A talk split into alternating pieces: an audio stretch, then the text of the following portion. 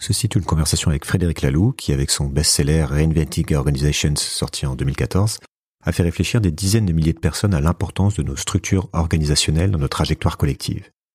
Mais ce n'est pas précisément de ça dont nous allons parler dans cet épisode, même si ce sujet est évoqué, car Frédéric a lancé avec son épouse il y a peu un outil visant à faire accélérer la prise de conscience collective sur les grands enjeux écologiques. Cet outil s'appelle The Week et il est fait pour provoquer des conversations importantes sur un des plus grands enjeux de notre époque.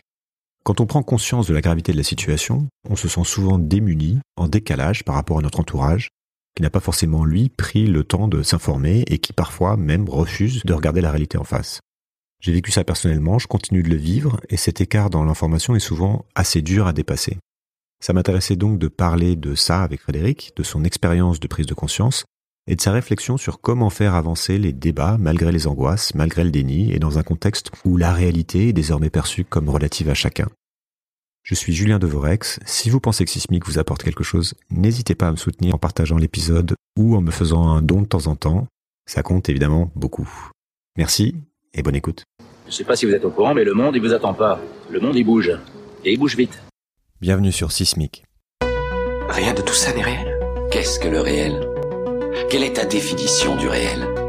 Chaque génération, sans doute, se croit vouée à refaire le monde. Notre savoir nous a fait devenir cyniques. Nous sommes inhumains à force d'intelligence. L'humanité est menacée dans ses fondamentaux. Tu dois trouver dans tes rêves l'avenir pour lequel tu as envie de te battre. Bonjour Frédéric. Bonjour Julien. Alors où es-tu? Comment vas-tu? Écoute, je vais bien.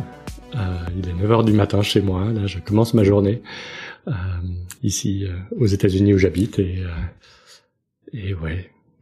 Écoute, le, le monde va mal et, et, ma vie va bien. Ok. En famille, on est dans une belle phase, donc je vais bien. Très bien. On va parler de ton parcours, on va parler des, du nouveau projet sur lequel tu travailles qui s'appelle The Week et de comment euh, tu as évolué aussi dans ta pensée, dans ton diagnostic des, euh, de l'époque actuelle. Bah, commençons par ça en fait. Est-ce que tu peux d'abord te présenter euh, brièvement? Et m'expliquer un peu dans ton parcours comment tu t'en es venu à t'intéresser à, ce vaste sujet qui est la trajectoire globale Ouais, alors je sais jamais comment me présenter.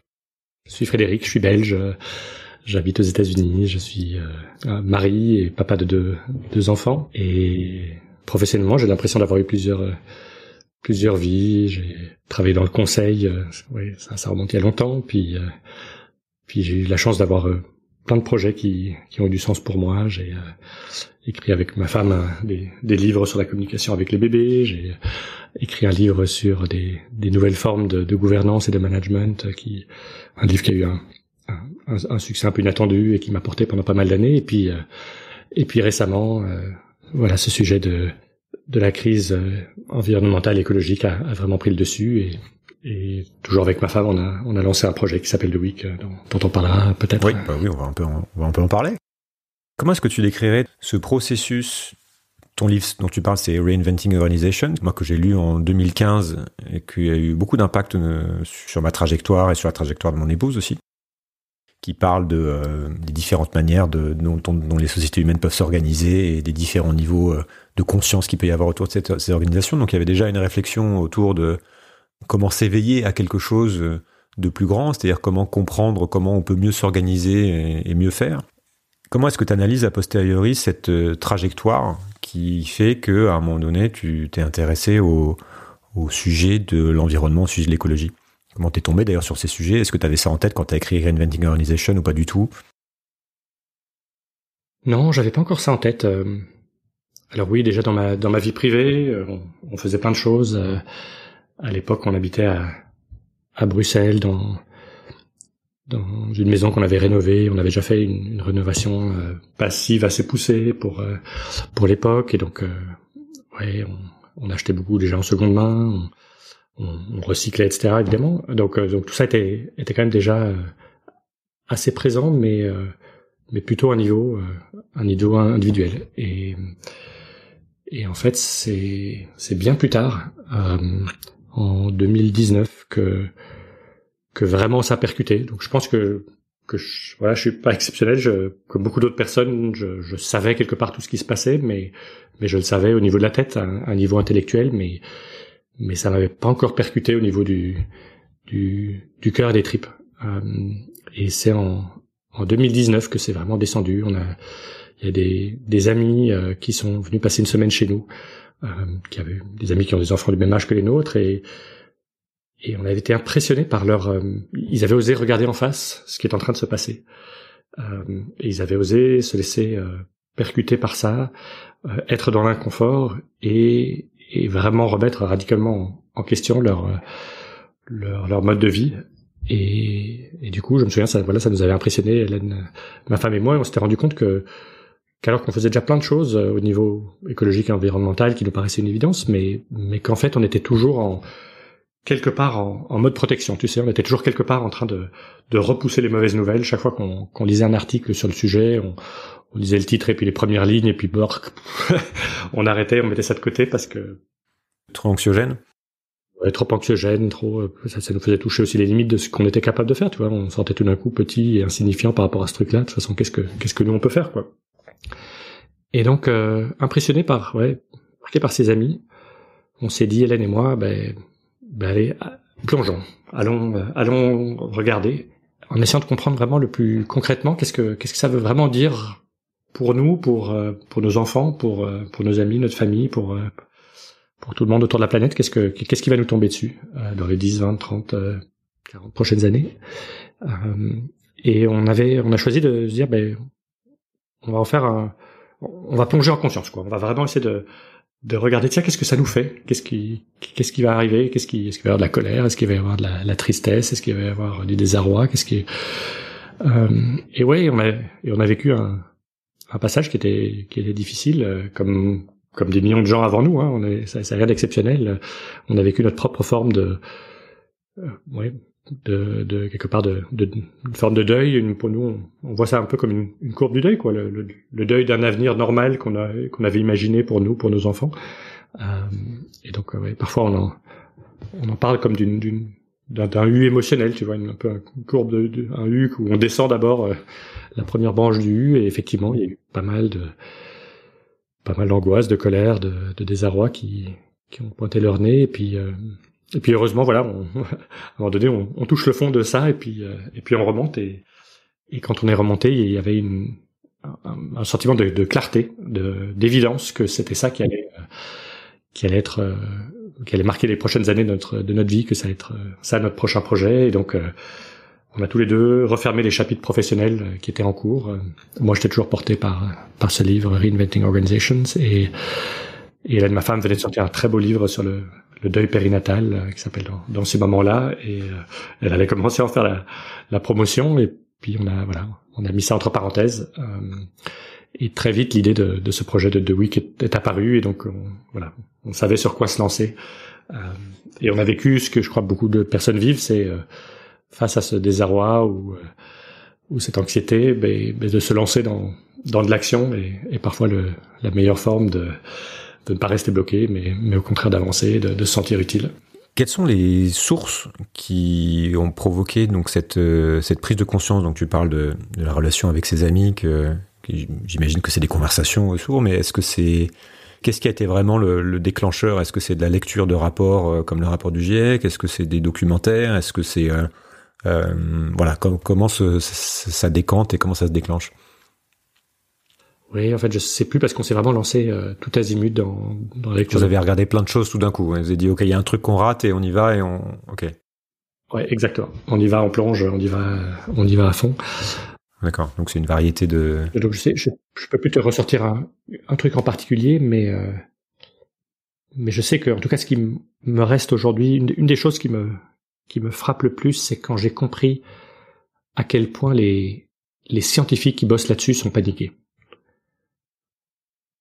Tu vois, quand j'ai compris que les, les, les, scientifiques qui essayent, qui doivent garder une façade qui leur est demandé dans leur métier, une façade d'objectivité, tu sais, de ne pas montrer d'émotion, euh, et d'être en général quand les, ces scientifiques doivent plutôt être conservateurs dans le sens euh, euh plutôt minimiser plutôt que d'augmenter parce que tu voudrais pas te faire attraper en, en ayant été alarmiste. Donc, euh, mais quand tu comprends qu'en privé euh, ils sont ils sont complètement euh, la plupart d'entre eux sont, sont, complètement alarmés euh, voire déprimés en fait. T'en as rencontré toi toi-même? T'as essayé de t'as essayé de discuter avec certains ou?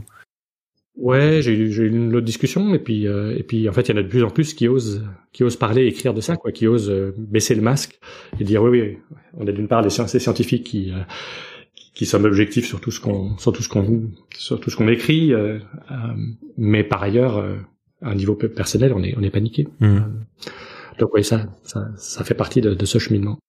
Alors moi, ce qui m'intéresse, c'est que du coup, vous avez une réponse un peu similaire à, à la réponse que j'ai pu apporter euh, avec ce podcast, c'est-à-dire d'essayer de d'angoisser un maximum de personnes autour de vous, de les faire, de les confronter en tout cas à cette à cette réalité, leur dire ouais, ok, regardez euh, ce que ce que d'autres que nous voient, y compris des gens extrêmement sérieux. Euh, voilà, alors il y a, y a, deux postures par rapport à ça. Il y a, une, enfin il y a plusieurs, mais une posture qui consiste à aller chercher euh, d'autres scientifiques euh, alternatifs, on va dire, qui ne sont pas d'accord avec ça et qui nous permettent de rester dans une forme de déni par rapport à ce qui est en train de se passer. Je connais beaucoup de gens encore qui sont là-dedans. Et puis, ou alors de juste de ne rien regarder, ou on plonge dedans et puis on est confronté effectivement à cette descente du U. Et on va reparler du U parce que ce U, c'est de la théorie U, notamment de, de Otto Charmer, que j'ai reçu dans ce podcast aussi, mais, mais pas que, mais c'est une espèce de descente émotionnelle et qu'on retourne, qu'on retrouve dans la, dans la courbe du deuil aussi, qu'on descend quand on est confronté à quelque chose qui nous dépasse un peu, et l'idée après, c'est d'essayer de le remonter, quoi, de pas, de pas sombrer.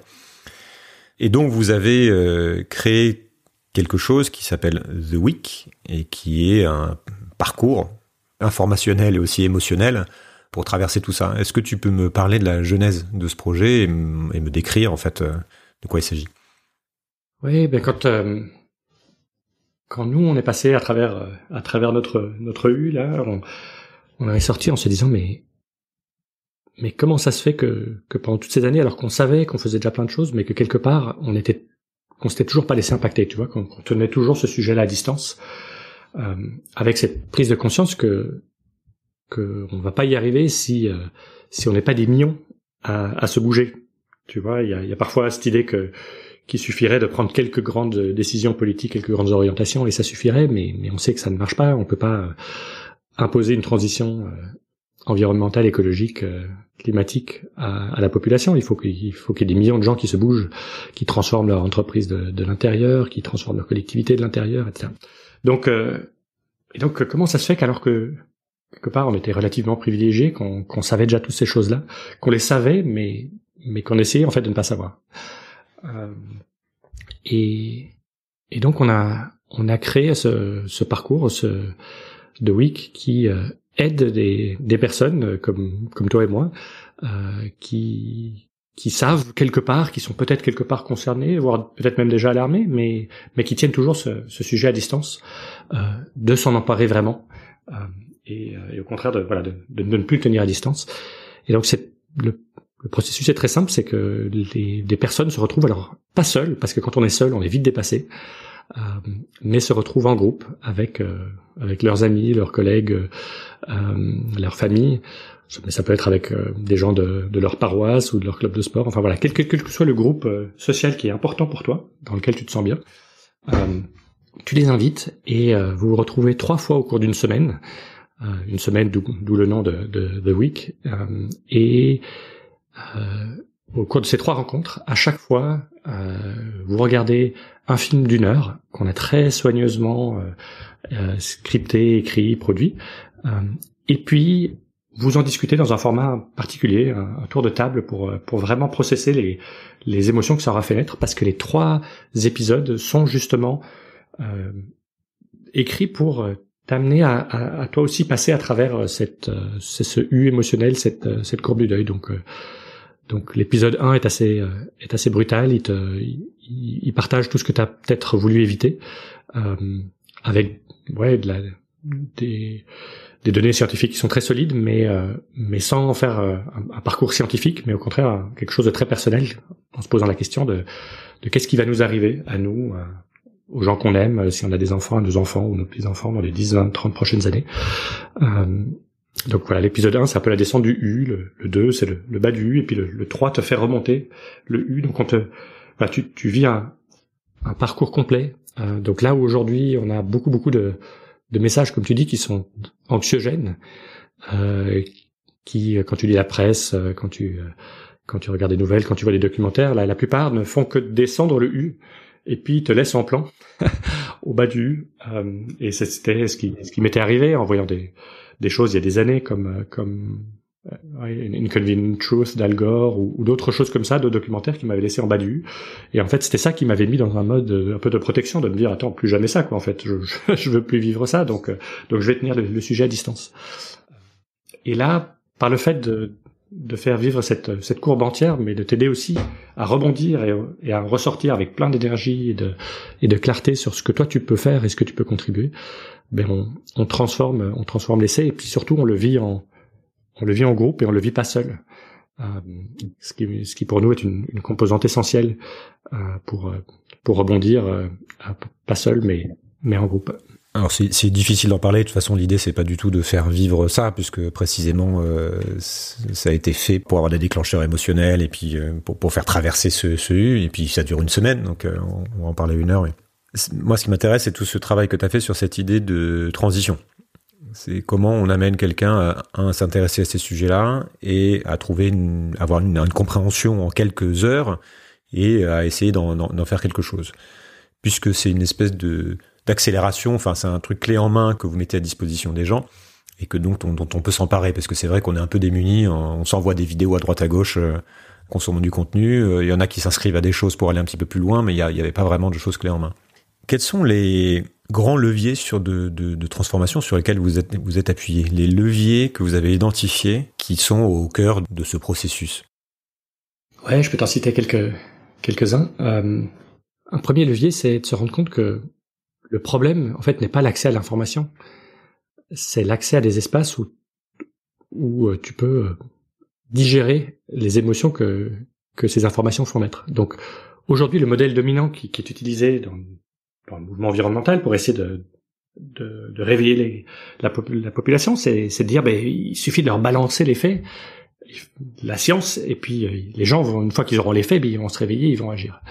Euh, et en fait, c'est un modèle qui est, qui, qui, qui, est discrédité depuis longtemps. On sait que ce modèle, il n'a pas marché pour euh, pour essayer de, de sensibiliser les gens au, SIDA, pour pour euh, sensibiliser les jeunes euh, au danger de l'alcool ou de la cigarette. Euh, pour, voilà, on, sait que ce modèle de donnons l'effet et puis ça va suffire pour que les gens se réveillent et agissent ne, ne fonctionne pas et, et on sait que en particulier dans le domaine climatique euh, en fait il peut être même néfaste parce que parce qu'il arrive aux personnes ce qui nous est, ce qui m'était arrivé à moi c'est-à-dire que tu te mets en mode protection tu été une fois tu t'es pris une claque une fois avec quelque chose qui qui est anxiogène et puis tu dis attends mais surtout j'ai plus envie d'aller d'aller voir ce truc là donc donc en fait, le problème n'est pas l'accès à l'information. Il y a plein d'informations, comme, comme tu le sais, euh, tout le temps euh, sur le changement climatique. Puis de plus en plus, les gens le, le, voient dans leur vie du quotidien, quoi, des sécheresses, des, des, feux de forêt, des choses comme ça. Donc le problème n'est pas l'accès à l'information, c'est euh, offrir un espace où les gens se sentent que ah ok, je peux y aller. Ça va pas être horrible. Je vais je vais pas me retrouver seul. Je vais pas me retrouver en plan.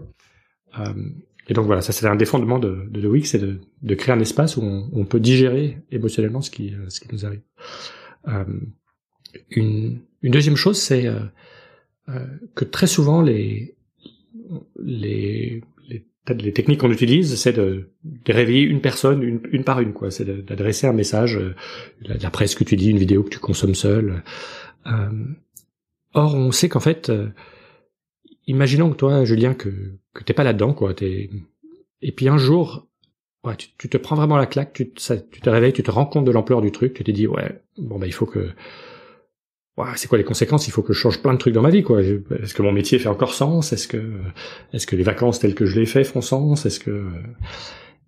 Ben, ce jour-là, si tu es seul à changer, mais que tes amis, ta famille ou tes collègues n'ont pas vécu la même expérience que toi, il risque de te regarder en disant mais attends Julien on te reconnaît pas quoi. T'es es devenu quelqu'un d'autre. On n'aime pas ce nouveau Julien quoi. On comprend pas. Et donc ils vont tout faire pour euh, pour essayer que tu redeviennes l'ancien Julien qui, qui connaissait et qu'ils aimaient.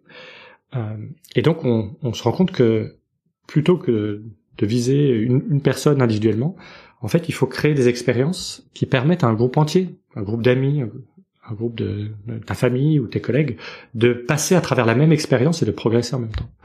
Euh, c'est pour ça que, que The Week, on peut pas le regarder seul. euh, tu es obligé de, de, le voir en groupe avec voilà des amis, de la famille, des, des collègues. Il y a plein d'autres principes comme ça. Par exemple, on sait que balancer de l'information top-down par des experts n'est pas du tout aussi puissant que si l'information vient de pairs, de gens comme toi et moi, de gens proches. Euh, or, dans la plupart des, des communications ben, climatiques, enfin, etc., on, on, passe par, par des experts. Le problème, c'est que si un expert qui te dit quelque chose, tu dis, bah ouais, euh, si l'expert sait quel est le problème, mais quelque part, l'expert doit aussi probablement savoir quelle est la solution. Et donc, ça te, ça te démobilise et tu te reconnais pas là-dedans. Euh, donc, plutôt que de, passer par des experts, passons par des, des pairs qui, euh, qui, qui, sont déjà passés par là. On sait que, on sait que la peur et la, la culpabilité euh, sont en fait des, des, mauvais motivateurs. Ils, motivent à court terme, mais euh, mais après, tu as envie d'en sortir le plus rapidement possible. Euh, et on sait que si tu regardes tous les grands mouvements historiques, tu regardes les, suffragettes, les droits civils aux États-Unis, etc. Le mouvement LGTBQ, c'est c'est beaucoup passé par par la joie, par la fierté, euh, par le courage. Euh, et donc, euh, donc ouais, là aussi, c'est une façon de, de, complètement changer la donne. et donc voilà, c'est tous ces principes-là que qu'on a mis, vous avez réfléchi, au cœur de, ouais, qu'on a mis au cœur de The Week. Et puis il y a donc ce, ce U qui est ce processus en U qui est central. Est-ce que tu peux, euh, bah pareil, me dire comment t'es tombé dessus et ce que c'est et pourquoi vous l'avez intégré clairement dans le processus? Oui, bah alors d'abord parce que c'est c'est comme ça que nous on l'a vécu, enfin tu vois, et, que à peu près tout le monde, si tu parles aux gens qui ont qui à un moment sont vraiment emparés du sujet, ils vont tous te dire qu'ils ont vécu quelque part leur version de de ce U. Alors euh, en fait, on souvent c'est pas unique, on, y repasse plusieurs fois, mais euh, euh, mais, mais c'est vraiment quelque chose qui a l'air d'être assez universel. En fait, c'est le U comme tu disais dans la courbe du deuil, mais c'est un U qu'on trouve dans les dans les rites de passage, euh, dans les processus initiatiques, euh, c'est quelque chose d'assez universel, d'assez d'assez ancestral. comme je te disais, ma femme venait de, publier un livre sur le, deuil périnatal, donc des personnes qui ont perdu un bébé pendant pendant la, grossesse, l'accouchement, et donc elle était très familière avec avec ces processus de, de, de courbe du deuil, donc donc c'était quelque part comme une comme une évidence pour nous que c'était ça qu'il fallait qu'il fallait faire. Alors après, quand on s'est penché un peu sur sur des, des, des, recherches en sciences sociales, on s'est rendu compte que, que vraiment ça avait toute sa pertinence, que qu'effectivement quand tu ne fais que quand tu ne prends qu'une branche du U, quand tu ne fais que descendre le U et puis que tu laisses les gens en plan, donc quand tu ne fais que balancer les, les faits. Euh... Tu peux me parler des, des, des, étapes justement, parce que je pense que tout le monde n'est pas forcément familier avec euh, avec ça.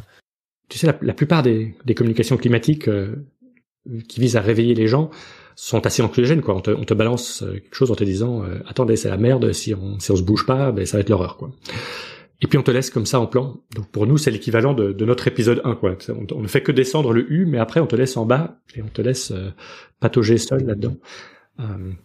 Et comme je disais ben chez plein de gens ça ça provoque plutôt l'inverse de ce qu'on de ce qu'on veut faire, c'est-à-dire qu'ils se mettent en mode protection en disant ouf, je, à partir de maintenant, je vais éviter ce sujet-là. C'est la première étape, c'est quoi le déni en fait? On reste dans une étape de déni ou de d'évitement? Une étape de déni ou, en fait plutôt de, de désensibilisation.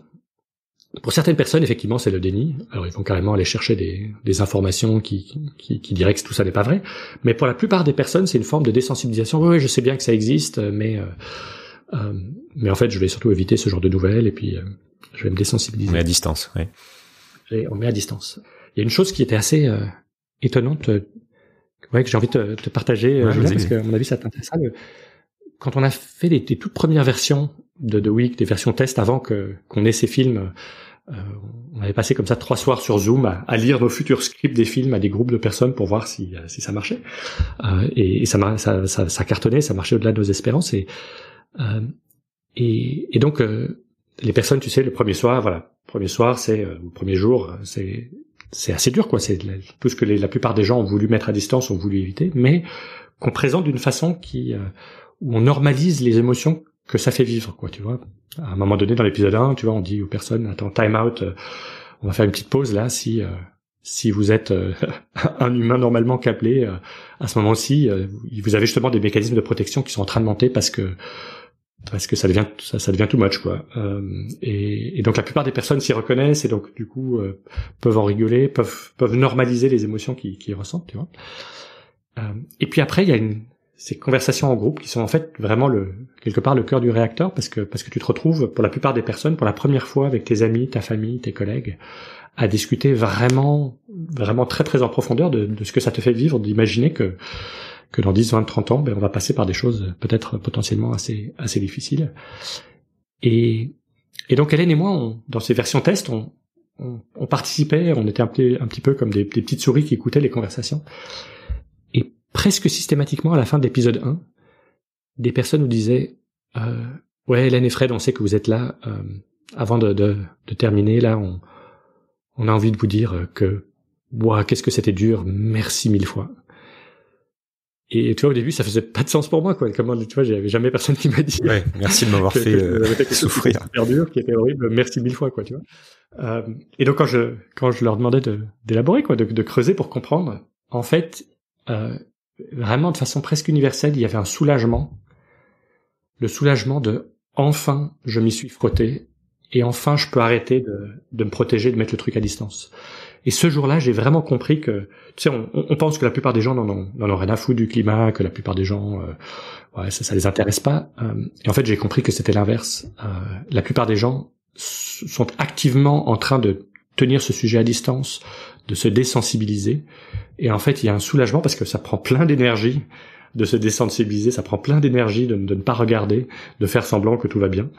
Euh, et, donc en fait, il, semble qu'il y ait un soulagement énorme chez plein de personnes de se dire, ben, ouf, voilà, enfin, j'y suis allé, j'ai regardé le truc en face et j'arrête de faire semblant. Euh, donc voilà, je, donc je pense que cette étape 1, tu vois, cette descente, elle est, elle est indispensable mais elle n'est pas suffisante. Euh, et c'est pour ça qu'il y a ces deux autres étapes. Alors il y a, certains projets qui, tu sais, qui font l'inverse, qui disent oh bah les gens ils en ont marre qu'on leur parle de, mauvaises nouvelles. Focalisons-nous sur les solutions. On va uniquement, on va leur montrer les solutions. Donc ce qui pour nous serait l'équivalent, on va faire uniquement l'épisode 3. Tu vois, on va faire l'impasse sur le 1 et le 2. On va, on va juste remonter, on va les booster les gens, on va leur donner plein de plein d'énergie, plein de solutions. et là aussi, en fait, quand tu regardes le truc, on se rend compte que ça marche pas très bien. Euh, le 1 tout seul marche pas bien, le 3 tout seul marche pas bien parce que parce que oui, les gens sont boostés, mais en fait, le, statu quo est toujours possible, quoi. Tu vois, le revenir en arrière est toujours possible. Tu vois, alors euh, donc les gens sont boostés, on leur propose plein de solutions, euh, mais mais très vite le quotidien les rattrape. Tu vois, tu, je sais pas moi, on te dit, voilà, c'est formidable, tu peux rejoindre un, un groupe de, je sais pas moi, de permaculture locale, où tu, peux créer ta monnaie alternative, et puis tu, tu vas rejoindre un groupe local qui fait ça. La première réunion est sympa, puis la deuxième réunion est un peu compliquée. Oui, t'as pas vraiment euh, vécu le choc émotionnel, et donc t'as pas de, de raison de t'accrocher, quoi, c'est ça? Exactement. Et donc tu t'accroches pas parce que parce que le quotidien est toujours là, quoi. Tu vois. Le, voilà, j'aurais essayé, ça, ça c'était sympa, mais et donc euh, donc quelque part, le, tu, peux toujours revenir en arrière. Et ce dans lequel je crois très fort, c'est que dans ce, si tu vis vraiment ce U, ben ben quelque part tu peux plus revenir en arrière quoi. Le, pont est brûlé, tu t'es propulsé vers vers quelque chose de nouveau. Et puis pour terminer le le 2 nous paraît fondamental aussi. Donc parfois il y a un peu, tu sais, le 1, tu, ouais, tu prends conscience du truc, et puis l'instinct, l'envie, c'est d'aller direct vers des solutions, quoi. Tu vois, t'as as envie de sortir de euh, du désarroi, du désespoir, du truc. Tu dis, ok, c'est quoi les solutions Et puis hop, lançons-nous dans l'action. Euh, et, et l'épisode 2, c'est ben, ça vient s'insérer entre entre la prise de conscience et l'action pour aller déconstruire un certain nombre de, de narratifs plus profonds et en fait comprendre plus profondément en fait comment est-ce qu'on en est arrivé là et comment est-ce qu'on peut on peut en sortir parce que parce que si on va trop vite vers les solutions on continue à, à déployer des solutions mais dans l'ancien modèle qui est destructeur euh, et, et, donc euh, il y a une étape intermédiaire qui est euh, de qui une vraie déconstruction et reconstruction d'un certain nombre de, de présupposés qu'on a tous. Je voudrais qu'on parle, un petit peu de ça justement. Tu parles notamment, vous appuyez sur euh, ce que vous identifiez comme trois piliers du système qui nous entraînent dans une logique de ce que tu appelles le toujours plus et qui fait que euh, on crée euh, de la destruction autour de nous, de la pollution et qu'on consomme les ressources, etc. Est-ce que tu peux me parler de comment du, diagnostic que vous avez posé justement sur ce fonctionnement du système? Évidemment, ça m'intéresse puisque ça fait des années que j'essaie de, de comprendre comment ça fonctionne. Donc, euh, et c'est compliqué de parler de tout. On peut passer des heures à, à détricoter tout ça parce que le modèle sera jamais parfait. Pourquoi vous avez choisi de vous appuyer sur ces trois piliers? Est-ce que tu peux me parler de, de ce modèle-là de compréhension du réel, quoi? Ouais, donc je, pense que les, les, trois piliers auxquels tu fais référence, c'est qu'on a regardé trois systèmes. Alimentation, consommation et production et énergie. Ouais, exactement. Mais on aurait pu en prendre d'autres. On aurait pu prendre la finance, on aurait pu en prendre d'autres, mais, on a pris trois qui sont particulièrement responsables de, la destruction, de la pollution. Donc, ouais, notre système alimentaire, hein, qui, moi, je avant de vraiment me plonger dans les recherches, je me rendais pas compte à, quel point le système alimentaire était, euh, était vraiment essentiel euh, dans les destructions des, écosystèmes, euh, que ça produit une, 30% des, des, gaz à effet de serre, etc. L'énergie, ça on en entend souvent parler, les, énergies fossiles, et puis, puis tout ce qui est consommation et, production. Euh, mais vraiment le point de départ, c'est de se dire euh, comment ça se fait que que ça fait en fait 50 euh, ans voire plus que des scientifiques nous, alertent sur ces questions-là, que des environnementalistes nous alertent, et que qu'en gros rien ne change et qu'on continue à, à, creuser le trou dans lequel dans lequel on est? Et comment et qu'est-ce qui ferait croire que, que demain ça changerait quoi? Alors que, que ça fait des dizaines d'années qu'on sait que, que, que, pas assez de change. Euh, et du coup, on a fait une petite plongée euh, historique et on s'est rendu compte que si tu regardes des moments où il y a eu des vraies bascules, des, des vrais moments de, de progrès, en fait, c'était pas, c'était souvent pas lié à un changement euh, technologique ou un changement économique, mais c'était que c'est, il y avait quelque part un changement d'histoire ces histoires profondes que qu'on se raconte, tu sais, c'est, c'est logique, euh, euh, souvent même inconsciente, mais, mais que tout le monde accepte, ces, ces hypothèses. Par exemple, il y a eu ce moment, cette, cette bascule assez inouïe d'un, monde féodal vers un monde moderne avec des modes de gouvernance démocratique. Alors on sait que nos démocraties sont, sont loin d'être parfaites, mais c'est quand même assez fascinant quand tu regardes en se disant que pendant des milliers d'années, on acceptait l'idée d'un monde féodal, mais c'est évident que ce sera le, le, premier fils du roi qui, euh, qui, qui, qui, aura un pouvoir absolu sur nous, euh, même, même s'il est idiot. Ben ouais, c'est comme ça que fonctionne le monde, et tout le monde l'acceptait. Et puis, en, en, juste quelques décennies, euh, en Occident, cette histoire a changé. Tout d'un coup, cette histoire est devenue absurde. Plus personne n'acceptait l'idée que ce serait le premier fils du roi qui aurait, par le, de, de, hasard de la naissance, le droit de, de régner sur nous. Que, que c'est évidemment, on allait aller vers une démocratie. Alors ça, ça a pris plus que quelques décennies pour s'imposer un peu partout, mais l'idée à un moment donné, elle a basculé assez rapidement. Euh, tu regardes le, le, rapport entre les, hommes et les femmes, et pendant des milliers d'années, il était évident que les femmes étaient inférieures aux hommes, que les femmes n'avaient pas de voix publique, que les femmes, euh, une fois qu'il y avait de la démocratie, ne pouvaient pas voter, que les femmes ne pouvaient pas posséder des, terres ou des, des comptes en banque. C'était voilà, c'était une évidence acceptée par tout le monde. Euh, et en quelques décennies, cette histoire a commencé à basculer. Et du coup, on se pose la question de se dire, ok, mais c'est quoi du coup ces narratifs profonds, ces logiques profondes qui nous ont emmenés euh, droit dans le mur. Et ce serait quoi une, autre logique qui serait euh, qui serait en train d'émerger, qui, qui nous en sortirait? C'est intéressant parce qu'on voit le, le, parallèle aussi avec ton travail sur les organisations justement. Est-ce que ça veut dire qu'il faut inévitablement passer à d'autres structures mentales, d'autres histoires et donc d'autres formes d'organisation?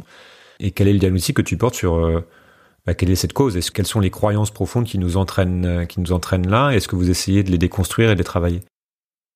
Oui. Alors, euh, on sait qu'on est limité par, euh, tu vois, ce qu'on peut faire dans cet épisode 2 qui, qui, qui dure une heure. Donc, c'est, c'est, une, c'est une première porte qui, qui s'ouvre, tu vois, pour, pour aller regarder voilà, quelles sont ces, ces, croyances profondes qui sont voilà, souvent inconscientes et voilà, quelles, quelles sont des, des, meilleures histoires qui sont en train d'émerger. nous, on appelait ça tout simplement la, la logique du plus, la logique du toujours plus. Euh, si tu regardes, euh, on vit depuis euh, depuis la révolution industrielle avec avec une, une croyance profonde que que toujours plus c'est mieux quoi, que que c'est en ayant toujours plus, en en, accumulant plus qu'on sera enfin heureux, qu'on se sentira enfin en sécurité. et c'est une c'est une logique. Quand je te la dis comme ça, tu peux peut-être dire bah ouais ouais je sais pas est-ce que c'est vrai ou pas, mais mais en fait quand tu regardes chacun des systèmes euh, qui vraiment façonnent euh, notre monde, notre civilisation, en fait, cette logique est profondément ancrée dans tous les systèmes.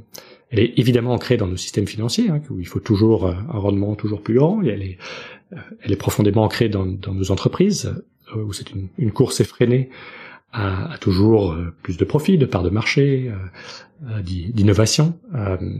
si tu, tu disais à l'entreprise, tiens, ben, quand est-ce qu'on sera su Quand est-ce qu'on sera content Tu vois Quel est le profit qu'il nous faut Et puis on, s'arrête.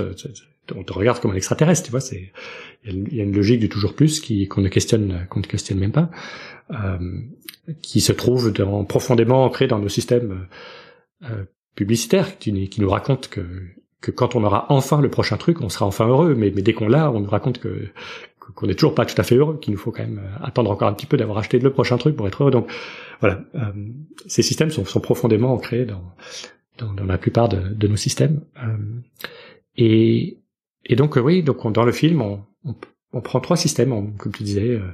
on prend par exemple le système alimentaire et on, on regarde un, un, cas tout simple, on, regarde le, le cas de, de, de comment est-ce qu'on produit un œuf, comment, comment les œufs sont produits, les œufs qu'on achète.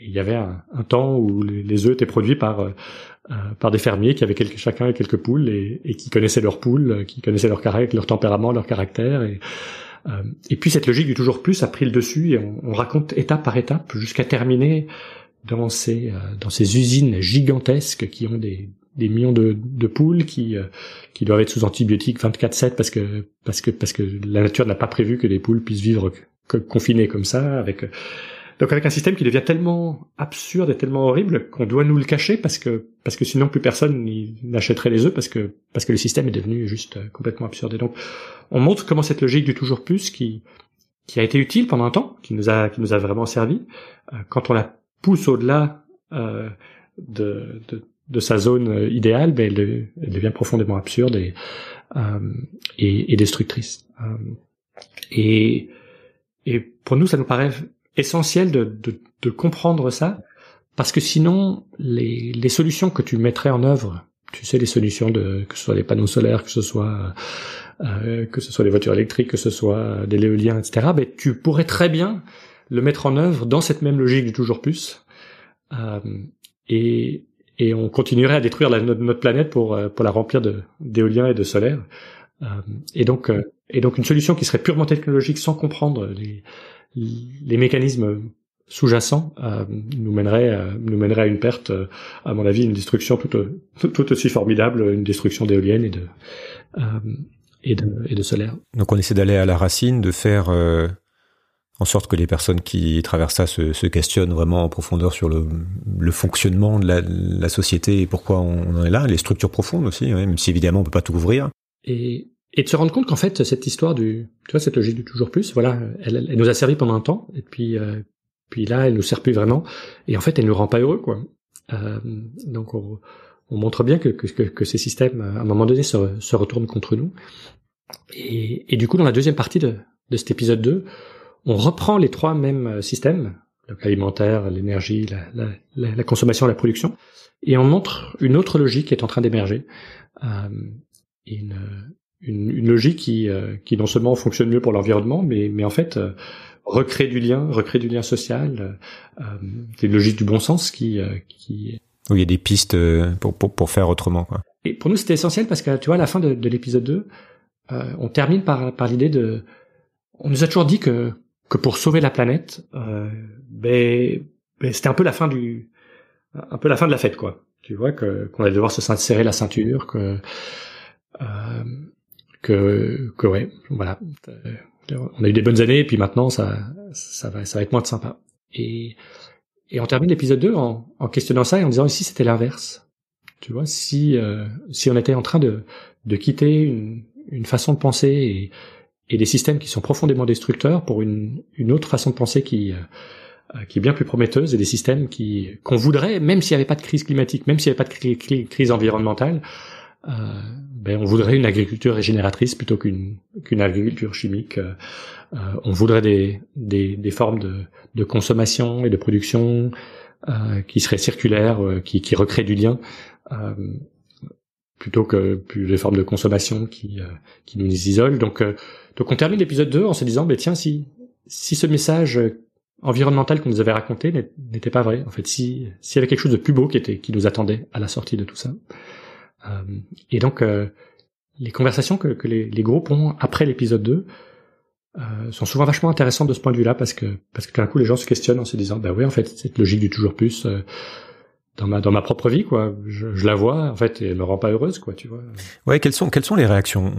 Je voulais poser la question plus tard mais puisque tu l'évoques j'imagine qu'il doit y avoir aussi des des résistances des gens qui ne sont pas d'accord avec le diagnostic tel qu'il est posé puisque c'est des, des, des groupes qui sont le reflet de ce qu'on entend aussi ailleurs des gens qui n'arrivent pas à, traverser le, la chose comme comme c'est prévu. Enfin voilà, comment est-ce que tu vois le, le processus même le émotionnel, les émotions que traversent les gens et voilà.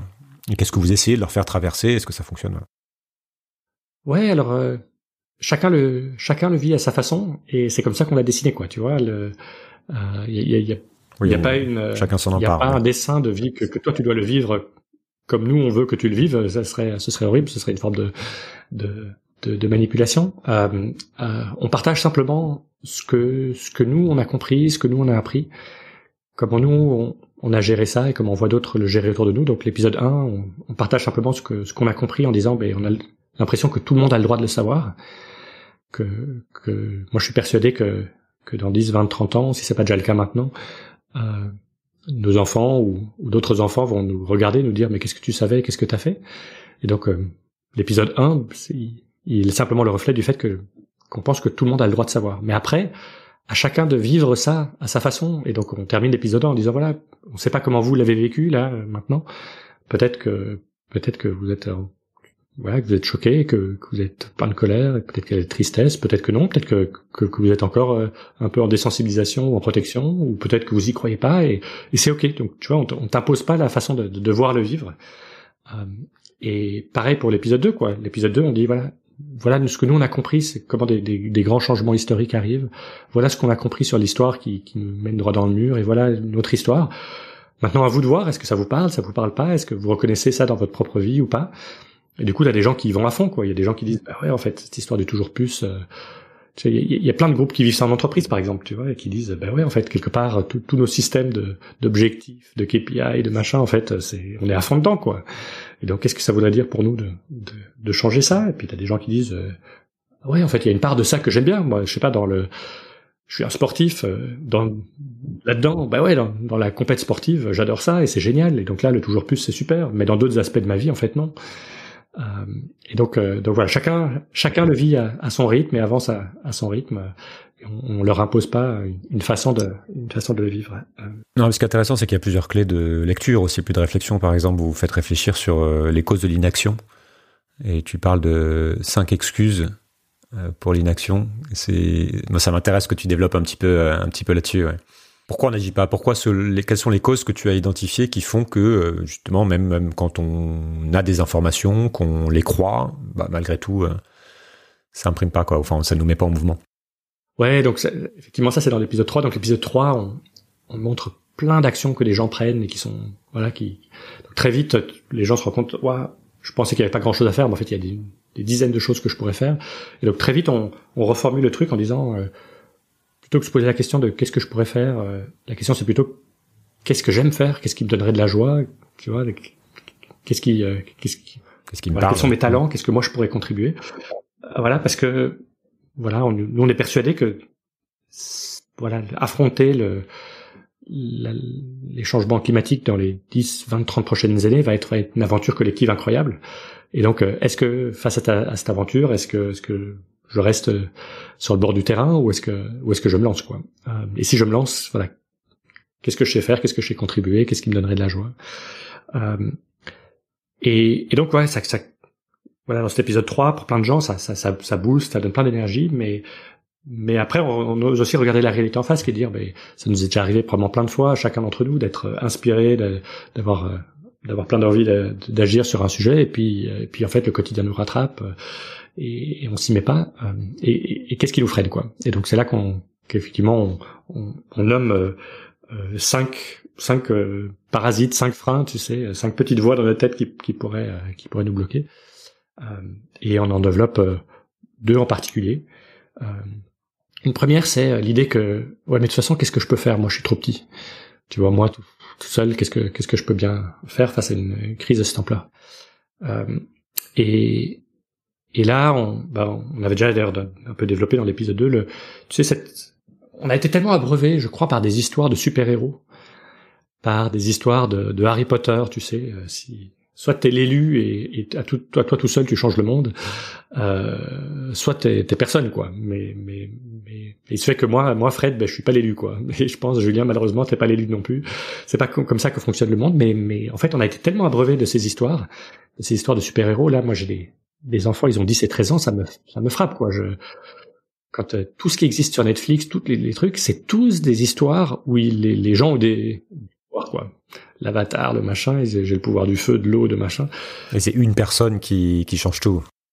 On a, on n'a pas d'histoire de, de, changement collectif. Euh, et donc, euh, donc on, on, insiste vraiment sur ce côté, ben, que si tu regardes les, les, vrais changements historiques, ils arrivent quand une masse critique de personnes déserte une ancienne, une ancienne histoire et, et, et, euh, et, se lance dans une autre, dans une nouvelle histoire, une nouvelle façon de voir les choses. Ce qui est intéressant, c'est que même sur les événements historiques, d'ailleurs, on a, on va toujours chercher à faire ressortir une personne. On va toujours, euh, même quand c'est une complexité, un mouvement, on va toujours euh, identifier une personne, Gandhi, etc. Ouais, c'est marrant. Et on oublie, on oublie que, qu'en fait, et donc, donc on resitue ce truc-là en se disant euh, et, et, et, moi ça me paraît euh, fondamental et, et, c'est mon quotidien en fait. Quand, quand moi à un moment donné euh, comme plein de gens j'ai des moments où j'y crois plus où je me dis mais mais est-ce qu'on va y arriver? Puis de toute façon qu'est-ce que moi je peux bien faire? Je me rappelle qu'en fait on est des millions de personnes que tu prends n'importe quel bout du problème t'as des milliers de personnes qui bossent dessus quoi tu vois, que ce soit euh, que ce soit les énergies renouvelables, que ce soit la, charger ta voiture électrique, t'as des milliers de personnes qui travaillent juste sur ce problème-là, que ce soit l'agriculture régénératrice, il y a des milliers de gens qui travaillent là-dessus, que ce soit de changer les systèmes de subvention agricole, t'as des milliers de gens qui travaillent là-dessus, que ce soit une autre utilisation de l'eau, il y a des milliers de personnes qui travaillent là-dessus. Et donc il faut comprendre que voilà, moi je vais juste apporter ma part et si euh, si on y arrive, c'est parce qu'il y a une masse critique de gens qui euh, qui travaillent dessus. et donc de se sentir faire partie de quelque chose de bien plus grand et, euh, et moi, je sais que je peux me focaliser sur un truc. Moi, voilà, pour le moment, c'est The Week. Moi, je me focalise pas sur euh, sur l'eau ou les subventions agricoles ou d'autres choses parce que parce que moi, mon truc, c'est c'est The Week. Et, euh, et, donc voilà, donc voilà, l'exemple d'un d'un de ces cinq mécanismes, tu vois, qui était je suis trop petit, je peux rien faire, qu'on qu'on débloque euh, en, en, proposant une autre perspective. Le deuxième qui qui est vachement important, c'est celui dont on a déjà un peu parlé, qui est celui de se dire euh, oula, mais attends, si si j'y vais à fond, euh, là j'ai envie d'en découdre, je comprends le truc, j'ai envie d'y aller à fond, mais si mes amis, ma famille ou mes collègues me suivent pas, euh, ça, ça, va, ça va pas le faire quoi. Euh, euh moi, je, moi, je connais des exemples. Il y a, il y a un exemple dans, dans, dans, le film, euh, dans les films, on a, on a, on a filmé comme ça neuf, euh, neuf héros ordinaires, quoi, neuf personnes assez fantastiques qui, qui, sont passées par, par leur version du U et qui, qui aujourd'hui font des choses magnifiques. Et donc il y a notamment un gars qui travaillait euh, comme euh, comme conducteur de camion euh, aux US dans les, les, énergies fossiles. Et puis à un moment donné il, il a vu toutes les marées noires et les machins qui, enfin qui que ça causait. Et donc il a dit je je peux plus. Euh, et il a il a changé de boulot. Euh, mais il a eu la chance que, que sa femme l'a suivi que d'autres que d'autres l'ont suivi. Euh, parce que sinon c'est vachement dur. Si toi tu dis en fait je vais quitter mon boulot là parce que parce qu'il fait plus sens en fait là je mais que tous tes amis, ta famille, tes, collègues te regardent en disant mais t'es fou quoi, t'as un super boulot, mais attends t'es t'es en train de prendre un risque dingue, c'est c'est vachement plus difficile que s'ils te soutiennent quoi. Euh, et donc euh, et donc si euh, si on veut y aller, il faut que il faut que nos amis, nos, notre famille, nos, nos collègues nous suivent. Euh, et donc une des façons qu'on propose évidemment, c'est c'est c'est que du coup tu, tu peux organiser de week avec tes, tes amis, ta famille, mais tu, moi tu peux faire d'autres choses, tu peux leur donner des livres, leur montrer des documentaires, mais mais de week a été spécialement pensé de cette façon-là parce que peut-être que il y, a des gens qui, qui écoutent le, podcast, podcast là qui vont se reconnaître. Souvent, tu sais plus, tu essayes de, de convaincre tes amis, ta famille. Euh, ah, t'es souvent en décalage, ouais. tu te retrouves en décalage et, plus t'essayes, plus il, il, il, résiste. Euh, et donc, euh, The Week a été pensé pour euh, pour faire le travail à ta place, quoi. En fait, toi, tout ce que tu dois faire, c'est d'inviter tes amis ou ta famille en leur disant voilà je, vais t'inviter un, truc, qui s'appelle The Week euh, c'est un truc qui me tient vachement à cœur. Tu sais que ce sujet me tient à cœur. Je sais que toi il te tient pas trop à cœur mais euh, mais euh, mais je t'invite par amitié tu vois viens rejoins-moi parce que comme ça tu comprendras tu comprendras pourquoi pourquoi c'est important pour moi. Et puis en fait toi tu dois plus rien faire. Tu vois les, les films et les conversations font le travail à ta place. Et comme je l'ai dit on n'impose pas une vue aux personnes on propose et puis et puis chacun non, mais c'est très bien. Ça à sa façon. Et le, nom est suffisamment euh, générique pour qu'on puisse euh, pour qu'on puisse piéger tout le monde en plus. Donc c'est parti. Je sais pas de quoi ça parle. On va passer une semaine ensemble, ça va être cool. Est-ce que tu peux me parler aussi des, des projections mentales sur 2050, qui est un, un des outils que vous utilisez, j'imagine, comme activateur émotionnel? Ouais. Euh, en fait, euh, un jour, tu sais, donc je te racontais, ma femme et moi, à un moment donné, on, s'est plongé dans tous les documentaires, dans, tous les articles et tous les rapports scientifiques qu'on pouvait trouver. Et tu sais, ces rapports scientifiques, ils te disent souvent, tiens, en 2040, il se passe ça, en 2050, on prévoit ça, en 2070, en 2100, etc. Et en fait, je jonglais dans ces dates et, tout ça, c'était abstrait pour moi. Et à un moment donné, j'ai calculé euh, l'âge que j'aurai en 2050 et, et surtout l'âge qu'auront mes enfants en 2050. Et ce jour-là, tout d'un coup, pouf, j'ai passé une étape, ça, ça, a été un choc parce que je me suis rendu compte que, que mes enfants en 2050 seront plus jeunes que ce que je, que je le suis moi aujourd'hui. Donc mes enfants en 2050 euh, seront vers la fin de la trentaine, vers mi-trentaine, fin de trentaine. Euh, et donc euh, je me suis dit, mais attends, 2050, euh, du coup, c'est plus une abstraction, quoi. Parce que moi, je sais quelle était ma vie à la fin de la trentaine. Et du coup, ben, je sais pas, mes enfants à ce moment-là, ben, ils auront peut-être, j'espère, un, métier qu'ils aimeront. Euh, ils seront peut-être en couple. C'est peut-être le moment où ils, choisiront d'être euh, d'être parents. Enfin, tu vois, tout d'un coup, la, la chose devenait concrète. Et donc, quand tout d'un coup, je lis des rapports qui me disent, euh, tiens, à quoi va ressembler la vie en France en 2050 À quoi Combien est-ce qu'on va avoir de de, de, de morts annuelles, de réfugiés climatiques, de, etc. Enfin, tu vois, tout d'un coup, euh, tout d'un coup, ce n'était plus une abstraction. Et donc, euh, donc du coup, on propose la même chose dans, dans l'épisode 1. Assez vite, on propose aux personnes de se dire, tiens, euh, calcule l'âge que tu auras en 2050 et calcule l'âge qu'auront des enfants ou un enfant qui te tient à cœur. Ça peut être ton propre enfant si tu es parent, ou un petit enfant si tu es grand-parent, ou un neveu, une nièce, ou voilà, un enfant qui te tient à cœur. Et calcule vraiment l'âge et, et, et fais ce calcul. Euh, et puis dis-toi quelle est la vie que tu aimerais qu'ait cet enfant ou que, que, tu es toi, quoi, tu vois. Moi, en 2050, euh, ben, a priori, je me voyais retraité, je me voyais voyager, je me voyais avoir des petits enfants, je me voyais euh, passer plein de temps à gâter mes petits enfants. Enfin voilà, tu vois, c'est voilà la, vie qu'on imagine pour pour quelqu'un de, de, de retraité. Et puis maintenant, avec ce que je sais, ben voilà, j'ai hein, de l'émotion à te le dire. Je, je sais que c'est peut-être pas comme ça que ça va se passer, tu vois. Euh, il n'est pas improbable que, que mes enfants choisissent de ne pas avoir d'enfants. Il n'est pas improbable que que, que je sois peut-être pas grand-père parce que parce qu'on voit déjà de plus en plus de, de jeunes qui décident de ne pas avoir d'enfants et voilà. Si on si on n'arrive pas à, vraiment infléchir le cours des choses euh, et et donc voilà donc euh, donc tu sais là où, souvent dans les on, on te parle de, la fonte des glaces, on te parle des ours polaires. Nous, on a essayé de de, de, partager ce que, ce que nous on avait vécu en rendant le truc le plus personnel possible, en, calculant, voilà, 2050, euh, où est-ce que moi j'en serai, où, où est-ce qu'en seront des, enfants, qu'est-ce que, qu'est-ce que les scientifiques prédisent, euh, prédisent pour cette année-là, euh, pour sortir de l'abstraction et, et, rendre ça concret et réel. Tu vis aux États-Unis depuis, depuis pas mal de temps. Et d'ailleurs, dans, dans les films qui sont, qui sont dans The Week, on suit des familles américaines, on suit des familles françaises. On voit aussi les, les différences euh, ce, qui, ce qui fait une difficulté supplémentaire parce qu'on essaie de toucher des gens qui sont quand même de cultures assez différentes, j'ai trouvé. Quel est ton point de vue sur euh, cette différence de perception de ces sujets entre euh, un Européen ou un Français et un, Américain? Est-ce que tu as noté des choses flagrantes? Écoute, non. En termes de réaction à The Week, mhm. on voit que les réactions sont, sont assez similaires. tu sais, on, on, on propose d'ailleurs aux personnes qui ont terminé une, enquête assez détaillée derrière euh, pour qu'on comprenne tiens qu'est-ce que ça vous a fait vivre comment vous avez vécu le truc qu'est-ce que euh, et on voit que les résultats sont sont vraiment très proches entre entre l'Europe et les US euh, ceci dit c'est vrai qu'il y a un contexte culturel qui est euh, qui est différent.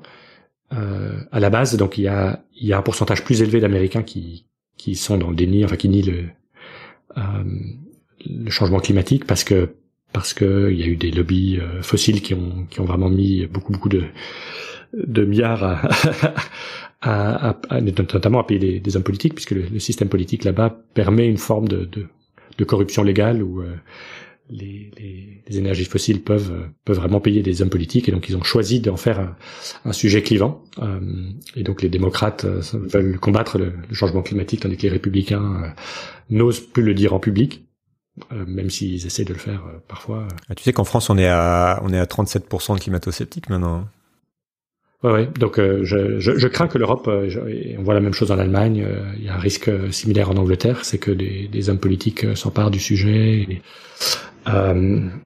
donc donc je, je, vois le même risque, mais, mais les États-Unis, mhm. en tout cas, sont, sont plus perceptible. Ouais. ceci dit, on voit aussi d'autres choses qui sont plus avancées aux États-Unis qu'en Europe. Euh, il y a des, des, zones dont on, dont on sait déjà qu'elles deviennent invivables aux États-Unis. Euh, il y a des, des États entiers dont les, les compagnies d'assurance se retirent. Donc, euh, toi, tu, tu l'as probablement vu, Julien. Euh, en Californie, tu as State Farm et d'autres compagnies d'assurance. La, la, la, la, première compagnie d'assurance la troisième compagnie d'assurance euh, de Californie qui se sont entièrement retirées du marché. Donc pas seulement pour euh, pour les, les, les assurances euh, incendies, et donc pas seulement des, quelques zones les plus à risque, mais de toute la Californie. Ils ont juste dit ça ça marche plus quoi, ça vaut plus la peine. Ok, donc les gens ne peuvent plus s'assurer là-bas, peuvent plus faire assurer leur maison. Donc il y, a de moins en moins d'assurances, donc les, les, principales se sont retirées, et donc ce qui, ce qui se passe, c'est que c'est euh, l'État qui doit assurer, mais l'État, le risque climatique reste le même, donc c'est juste l'État qui prend un risque, un risque dingue, euh, et, et, donc c'est, pas viable à long terme. Euh, en, en Floride, c'est déjà le cas depuis quelques dizaines d'années. C'est, l'État qui assure. Euh, donc, euh, donc, et donc, il y a vraiment des discussions maintenant sur. Euh, il y a des zones qu'on ne va plus assurer, qui vont. Il va y avoir un retrait, et les, les gens ne vont plus pouvoir y vivre. donc, de ce point de vue-là, les États-Unis sont aussi quelque part déjà déjà plus avancés. nous, on a vécu cet été des, des fumées incroyables qui venaient du, du Canada, des, des, feux de forêt. Et, euh, et, pendant plusieurs jours, on ne sortait pas de la maison, quoi. Parce que t'habites près de New York, c'est ça Parce que l'air était irrespirable. Donc, ouais. Donc, euh, ouais. Donc, ça devient concret. complexe.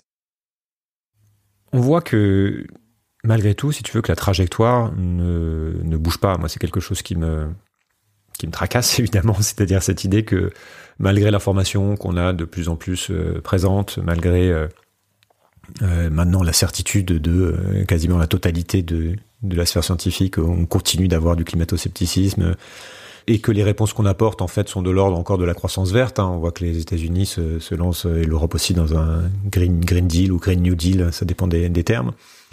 Qu'on focalise en plus énormément sur le climat, etc. Donc on a plutôt l'impression que malgré la sensibilisation et, bien qu'on se mette en mouvement en tant qu'individu, on est face à un système énorme dont les structures sont bien en place et que cette espèce de mouvement nous dépasse. Et donc la question, l'action se, se, pose énormément. Comment agir alors qu'on a le sentiment qu'autour de nous, ça ne bouge pas? Comment toi, est-ce que tu vis ça et comment est-ce que les personnes qui ont fait ce processus-là le vivent après avoir pris un peu de recul? C'est-à-dire, je comprends bien que ça peut nous mettre en mouvement, on nous donne des idées pour se mettre en mouvement, on se dit que euh, on est un peu dans la logique des petits pas, mais assez vite on peut être confronté à cette euh, impression qu'en fait tout ça ça ne sert à rien. Est-ce que est-ce que c'est quelque chose dont vous parlez après, que, toi tu as traversé?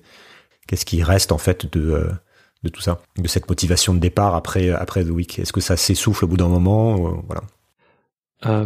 Alors, on, on, voit tout. Alors d'abord, euh, on a, lancé ça il y a quelques mois, donc on n'a pas encore énormément de, recul à long terme. Tu vois, on, propose, je te disais, aux, participants de, répondre à, une enquête directe après, mais aussi trois mois après, six mois après, justement pour sentir qu'est-ce qui, euh, voilà, comment est-ce que ça touche les gens, qu'est-ce qui, qu'est-ce qui en reste. Euh, euh, donc j'ai pas encore de, de retour euh, vraiment factuel chiffré, mais ce que je peux te dire d'un point de vue plus euh, plus sensible ou anecdotique, c'est que on voit des choses, on voit des choses très différentes. Il y a des personnes pour qui ça fait une bascule complète et qui se lancent du coup dans Changement de vie profond, oui. Ouais, mais mais aussi des choses, euh, des choses euh, touchantes. Par exemple, je tenais euh, l'exemple d'un d'une d'une personne en France, un, un, dirigeant qui il a il a créé une boîte d'une quarantaine de personnes en, en, France qui qui font du conseil pour des banques. Donc c'est ils font du conseil surtout sur des questions régulatoires, techniques. Donc leurs leurs clients sont des banques à qui ils font du conseil. Et il a, il a vécu de Week, il a été euh, profondément touché et il, il a vécu avec l'ensemble de, de, l'entreprise. Donc les 40 personnes l'ont tous vécu. Euh, donc tu vois, ça, ça fait quelque chose quand toute l'entreprise, tu vois, est passée par le même truc, par les mêmes émotions, par les mêmes partages. Au passage, ça, ça, ça crée des liens entre collègues euh, souvent magnifiques parce que tu parles de choses, de sujets essentiels avec une profondeur que tu, que tu fais rarement sinon en entreprise. Donc les 40 personnes, ils se sont réunis une quatrième fois derrière pour dire, ok, du coup, qu'est-ce qu'on fait? Et, et ce qu'ils ont décidé, c'est en fait l'impact le plus grand qu'ils pourraient avoir, eux en tant qu'entreprise, c'est pas tellement de changer leur petite entreprise de 40 personnes, mais c'est d'amener ce truc-là chez leurs clients, chez leurs clients bancaires. Et donc ils ont euh, pris leur courage de moins, ils ont euh, invité entre-temps plus d'une centaine de leurs de clients, donc ce sont des, personnes assez seniors dans des grandes banques françaises, à vivre de Week avec eux, en disant voilà, si notre relation vous, euh, vous voilà vous touche, vous est important pour vous, ben on vous demande de, nous suivre, de vivre ce, truc-là qui est important pour nous. Et tout d'un coup, il y a des, choses qui se mettent en mouvement à l'intérieur de ces banques. Il y a une belle histoire, il y a une personne dans, dans une des grandes banques françaises qui, à qui, en sortant de Week, on lui a demandé de, de monter un, un fonds d'un milliard d'investissement un peu green. Et d'après ce que je comprends, le truc euh, risquait d'être un peu du greenwashing. Et elle est sortie de Week, elle a dit bah non en fait, non. Soit on fait le truc bien, mais mais je je fais plus du greenwashing quoi, tu vois. Et donc euh, donc voilà donc tu vois et voilà il y a ce, cette boîte et ce patron qui euh, qui tout d'un coup fait des trucs assez inouïs et qui qui s'est donné comme mission qu'il allait il allait aller au cœur du système de, de ces banques et essayer de les changer de l'intérieur quoi. Tu vois c'est un truc qu'on n'aurait pas pu scripter qui qui va au-delà de euh, je, je, je, réduis ma consommation de viande. Quoi. Donc on, on voit des cas comme ça. Euh, on voit d'autres gens qui font des choses euh, plus, plus petites. On voit des gens qui se disent je veux faire des choses, mais mais mais finalement le, le quotidien m'a rattrapé. Mais quelque part, la mesure qui pour moi et pour nous dans, à l'intérieur de notre petite équipe de The Week est, est la plus importante, euh, c'est l'action, mais c'est aussi le changement de perspective que tu. Euh, C'est-à-dire que euh, ce que tu vois beaucoup euh, aux États-Unis, en Allemagne, euh, en Angleterre, c'est quand quand il y a des, des, mesures fortes qui sont prises ou, parfois en entreprise, il y a plein de gens qui qui se mettent en opposition. Tu vois, en Allemagne, il y a eu un, un cas que tu as peut-être suivi d'un gouvernement qui a voulu euh, généraliser, imposer les pompes à chaleur, qui a mal communiqué là-dessus, ça a fait un tollé parce que la plupart des gens n'étaient pas prêts.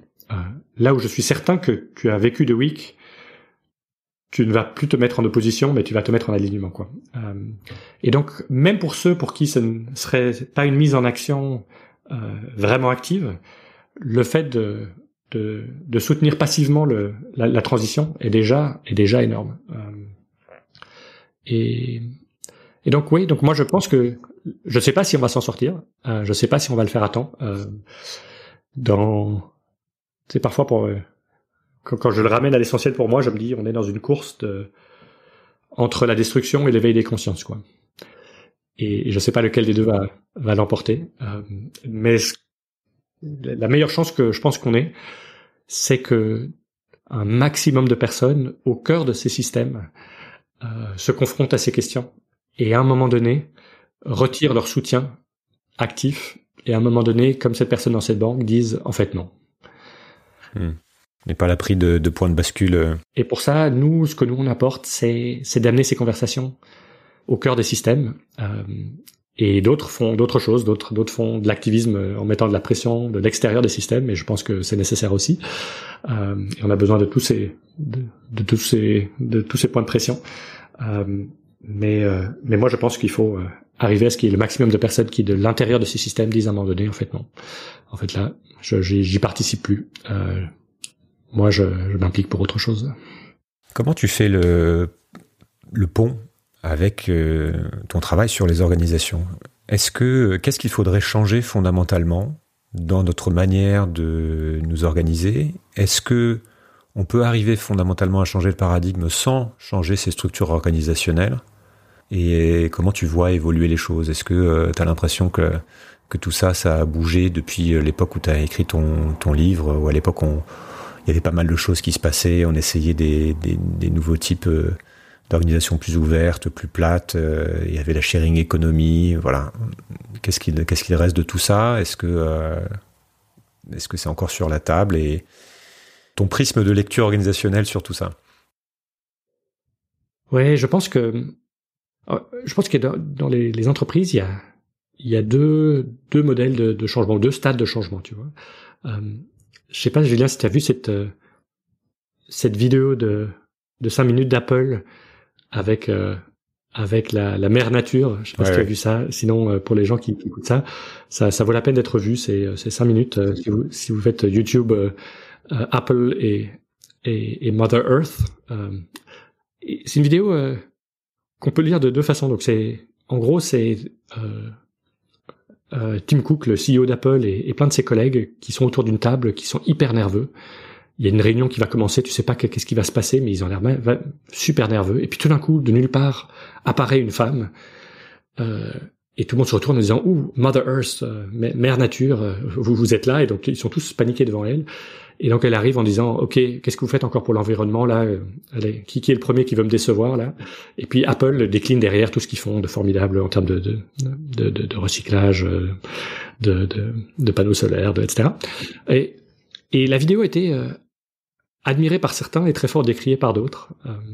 elle a été admirée par ceux qui disent ben, ben Apple ouais Apple se mouille quoi. et, pour de vrai, ils font ils font énormément euh, en termes de, décarbonisation, en termes de que ce soit pour pour l'eau, pour plein de choses. Euh, et puis elle a été décriée par ceux qui disent ouais mais fondamentalement ils n'ont pas touché leur business model quoi. Leur business model c'est toujours de vendre un maximum de gadgets euh, qui seront obsolètes le plus rapidement possible. et donc moi j'ai trouvé cette vidéo intéressante par ça parce qu'elle elle montre très clairement que Apple est très fort d'un côté et encore nulle part de l'autre quoi.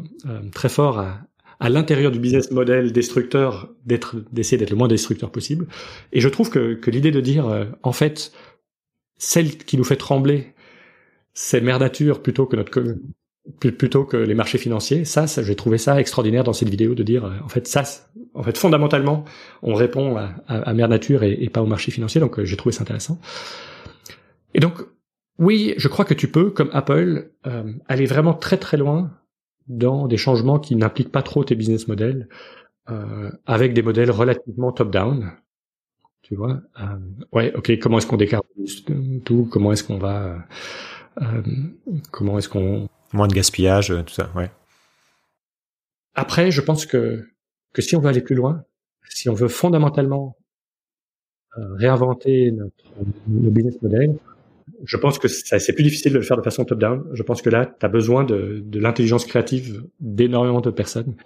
Euh, et là, mon histoire euh, favorite est celle de de, de, de, de Ray Anderson euh, chez Interface. Certaines, certaines personnes connaîtront cette histoire. C'est un fabricant de, de moquettes, les, les, les, petits carrés de moquettes qu'on trouve dans tous les bureaux.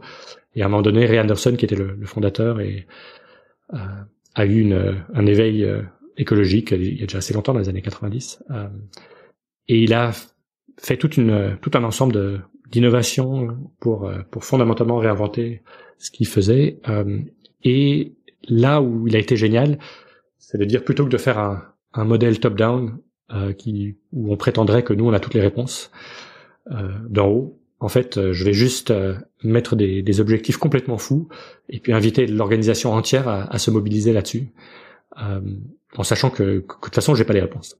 Euh, et et du coup c'est c'est une conversation que j'ai aujourd'hui pas mal quand je quand je discute avec des avec des dirigeants en disant euh, en fait je pense qu'une des raisons pour lesquelles vous vous lancez pas dans dans un changement vraiment ambitieux c'est que vous êtes encore prisonnier d'un paradigme où vous pensez que vous devez avoir toutes les réponses. Hein, si si tu es un dirigeant et que t'as pas toutes les réponses, ben, ben c'est quelque part tu n'es pas à ta place. Euh, on s'est trompé. Euh, alors que face aux, enjeux qu'on a, face à la réinvention fondamentale de ce business model, ben évidemment, personne ne sait exactement à quoi ça ressemble. Personne ne sait qu'est-ce que ça veut dire d'avoir une grande entreprise qui devient régénératrice. Il n'y a pas de plan. Il n'y a pas de plan. Euh, et donc le, mieux que tu puisses faire, c'est euh, c'est d'aller te mettre euh, devant tes de, devant tes femmes et tes hommes et de leur dire voilà, on a une, une aventure extraordinaire qui nous attend, la planète brûle, nos enfants nous regardent tous en disant mais qu'est-ce que tu fais? euh, ben allons-y quoi, allons-y et on, et on va inventer le chemin. Euh, et pour ça, il faut il faut juste quand t'es un peu dirigeant, tu tu sois prêt à dire euh, ben j'ai pas la réponse, mais on, on, va la trouver tous ensemble. Et du coup, ben oui, tu as besoin aussi d'autres modèles de, de gestion qui sont plus des modèles top-down ou de community direction à, à fait le plan à trois ans et les autres exécutent.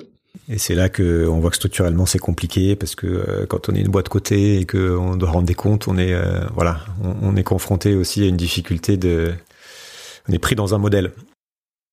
Ouais, on est pris dans un modèle. Euh, ouais, et du coup la, conversation que j'ai là avec parfois avec des dirigeants, c'est de dire ok, mais si si l'aventure en vaut vraiment la peine et que tu as envie de pousser le modèle, de pousser aussi loin que tu peux dans le modèle, et qu'au pire tu te fais virer alors quoi, quoi derrière quoi, tu vois Quel est euh, quel est ton plan B quoi, tu vois euh, Et, et c'est fascinant parce que quand tu discutes avec des dirigeants, euh, moi j'ai fait le test là de façon un peu systématique quand j'ai des conversations. Euh, j'ai aucun des dirigeants qui n'a un plan B.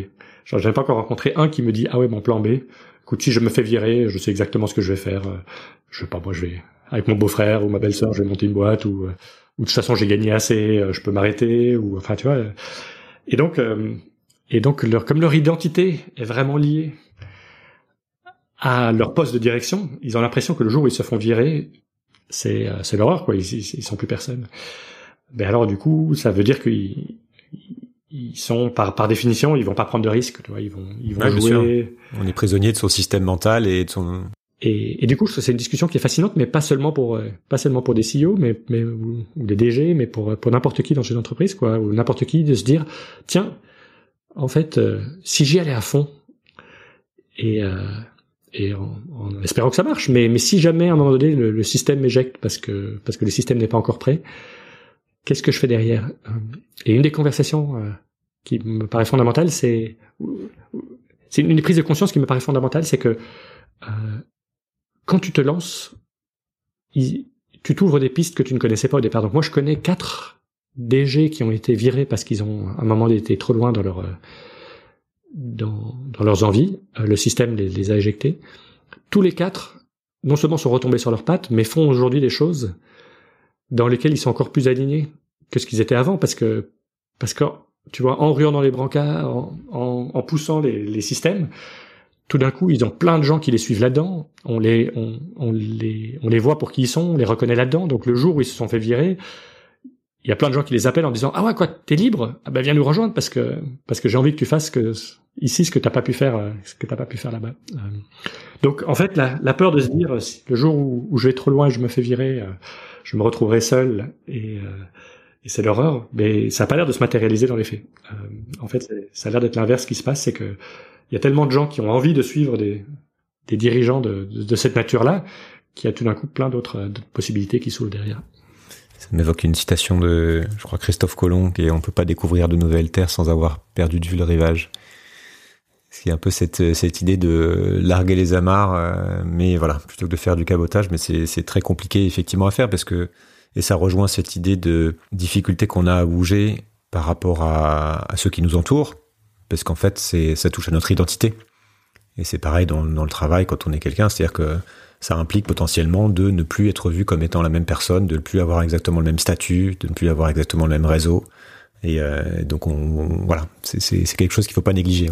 Exactement. Mais par contre, ce que tu ne sais pas encore au départ quand tu te lances, c'est que tu vas te construire tout un réseau de gens qui euh, qui en fait sont proches de quelque chose qui te tient fondamentalement à cœur. Et donc tu es en train de te construire un réseau qui a vachement plus de, de valeur à tes yeux que celui que tu que tu laisses derrière toi quoi. Tu vois parce que laisser derrière soi un réseau dans lequel tu te dis ouais en fait j'aimerais aller plus loin mais je peux pas c'est quand même dangereux etc. Est-ce que c'est vraiment le réseau qui te nourrit tandis que derrière tu te retrouves avec un réseau de gens qui euh, qui vont à fond et qui sont euh, de la difficulté à, à bouger sans savoir exactement où on va. Pour finir, est-ce que tu aurais euh, deux livres à conseiller, deux livres qui t'ont particulièrement marqué, pas forcément sur ces sujets-là, mais qui, euh, voilà, qui sont qui ont été importants pour toi dans ta vie. Je me fais ma petite liste de lecture euh, ouais. personnelle. Ouais, ouais. Euh, avec plaisir. Écoute, euh, moi, un livre de, de, de, Ken Wilber, qui est un, un penseur américain, euh, qui est vraiment voilà, un des tout grands. Brief History of Everything, qui, qui existe en français. Je crois que ça doit être une, une courte histoire de tout. Euh, ça m'a donné énormément de, de clarté. C'est un, un, gars qui a essayé de, de, comprendre quelque part, de faire un, un méta framework pour comprendre euh, euh, l'ensemble de la réalité, si tu veux, l'ensemble des, des, philosophes, des philosophies, des, des sciences. Des, c'est c'est assez c'est assez étonnant. C'est une grille de lecture. Une fois que tu, tu, tu vois le monde de cette façon-là, tu, tu, tu, peux plus le voir autrement. C'est une brève histoire de tout. Ouais. Une brève histoire de tout. Voilà, merci. Euh, ouais, merci. Donc ouais, et puis allez, j'ai cité quelque chose de tout à fait différent. Euh, je, sors là de quatre ans de pour créer The Week, de ne lire que des choses climatiques, et, euh, du coup, je recommence à lire des, des romans et ça me fait beaucoup de bien. Et là, j'ai lu un petit roman euh, joyeux, léger, mais qui donne de l'espoir, qui s'appelle Paresse pour tous. Euh, je pourrais pas te citer le nom de l'auteur là, tu peut-être qu'en faisant une recherche rapide, tu, tu arrives à le citer. Euh, euh, oui, je, ouais, je l'ai vu passer aussi. Ouais. ouais, c'est assez joyeux. C'est Adrien C'est l'histoire de voilà exactement d'un d'un outsider qui qui fait une course à la à la présidentielle française en, en, proposant un, un, autre modèle de transition et c'est assez joyeux de se dire ok mais mais même la course à la présidentielle en fait j'ai pas envie de la faire à l'ancienne du coup à quoi est-ce que ça ressemble? Et ouais si, si vous avez envie d'un petit roman euh, à la fois profond mais, mais, mais joyeux, c'est pareil pour tous. Merci beaucoup Frédéric, merci pour ton temps et puis ben j'encourage euh, les gens à découvrir euh, The Week puisque tout le monde peut s'en emparer. Ouais, n'hésitez pas. Donc c'est theweek.oo et, euh, et voilà, il suffit de vous inscrire. Euh, vous dites avec combien de personnes vous le faites, si vous le faites en ligne ou si vous le faites en, en, personne avec des amis, des collègues, de la famille et puis et puis pouf, vous recevez les liens pour les films, pour les conversations. C'est vraiment très facile. Merci, merci, à bientôt. Merci à toi, Julien.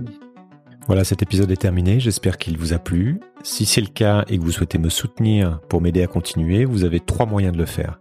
Le premier, c'est de laisser une note ou un avis sur la plateforme de podcast où vous m'écoutez. Le deuxième, c'est de partager le podcast autour de vous via vos réseaux sociaux ou simplement en en parlant. Et enfin, le troisième moyen, c'est de me faire un don sur Patreon ou Tipeee. Les liens sont sur le site ou dans la description de l'épisode. Je vous invite aussi à rejoindre la communauté grandissante des auditeurs sur le serveur Discord. Nous sommes déjà plus de 1000 à discuter au quotidien de tous ces sujets essentiels. À très vite. Merci.